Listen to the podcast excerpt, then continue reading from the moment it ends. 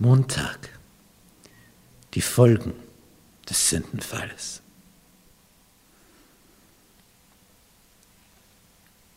Die, diese Folgen waren so weitläufig, so weitreichend, so tiefgründig. Alles ging dann kaputt. Alles. Vorher gab es ja keinen Tod, auch nicht in der Natur. Es gab kein Raubtier, das ein anderes frisst. Alle Vegetarier gewesen. Erst durch den Fall kam der Tod und das Böse auch in die Natur. Vorher tat kein Tier einem anderen etwas zuleide. War nicht nötig.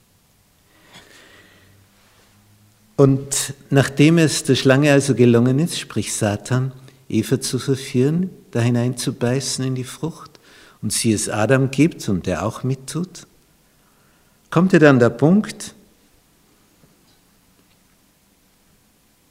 wo sie von Gott aufgesucht werden im Paradies.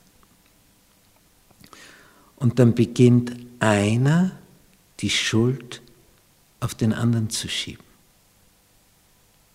Als Adam gefragt wird, warum? Ja, die Frau. Und die Frau, warum hast du? Ja, die Schlange. Es ist immer ein anderer der Verursacher, nur ich nicht. Wegen eines anderen. Aber ich habe eingewilligt, ich habe nachgegeben. Ich hätte nicht müssen.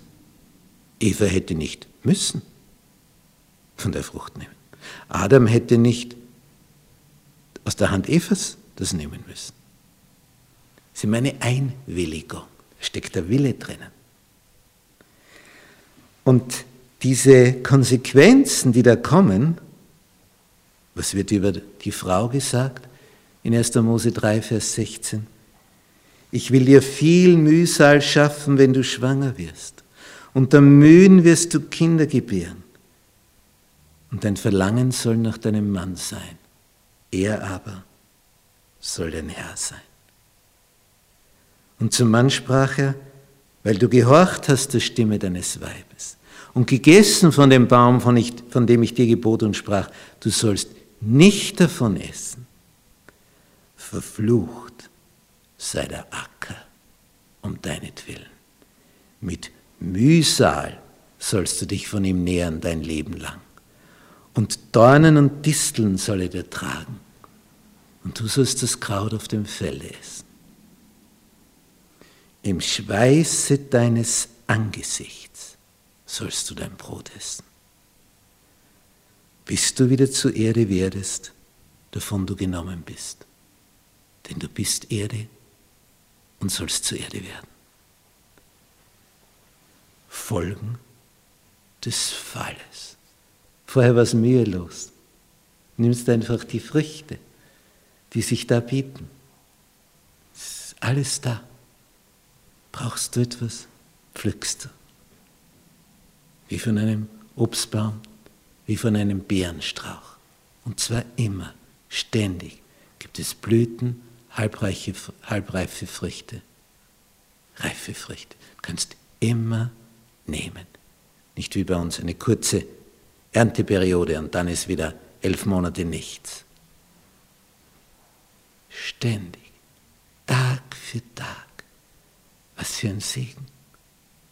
Und die Konsequenzen, die Folgen des Falles. Und dann in Kapitel 4 Gott ist Liebe.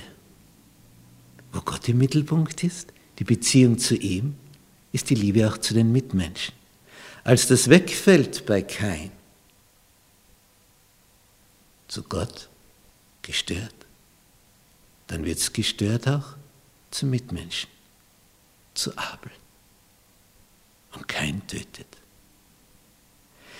Immer wenn die Liebe zu Gott wegfällt, dann ist der Mensch nicht mehr in der Lage, das aufrechtzuerhalten. Denn dann hängt das ja in der Luft. Du sollst deinen Nächsten lieben wie dich selbst. Wo das eine nicht da ist, dieses Aufschauen zu ihm, diese Liebesbeziehung zu ihm, dann funktioniert auch die zum Mitmenschen nicht. Das geht Hand in Hand. Eins bedingt das andere. Aufgrund dieser Ereignisse, die da folgten, aufgrund des Sündenfalls, kommt es dann letztlich zur Sündflut. Was der wirkliche Ausdruck für die Sintflut ist. Die Flut aufgrund der Sünde. Und alles wird ausgelöscht. Und seitdem sind wir in der nachsintflutlichen Welt und haben keine Ahnung mehr, wie es vorher ausgesehen hat. Seitdem ist alles anders.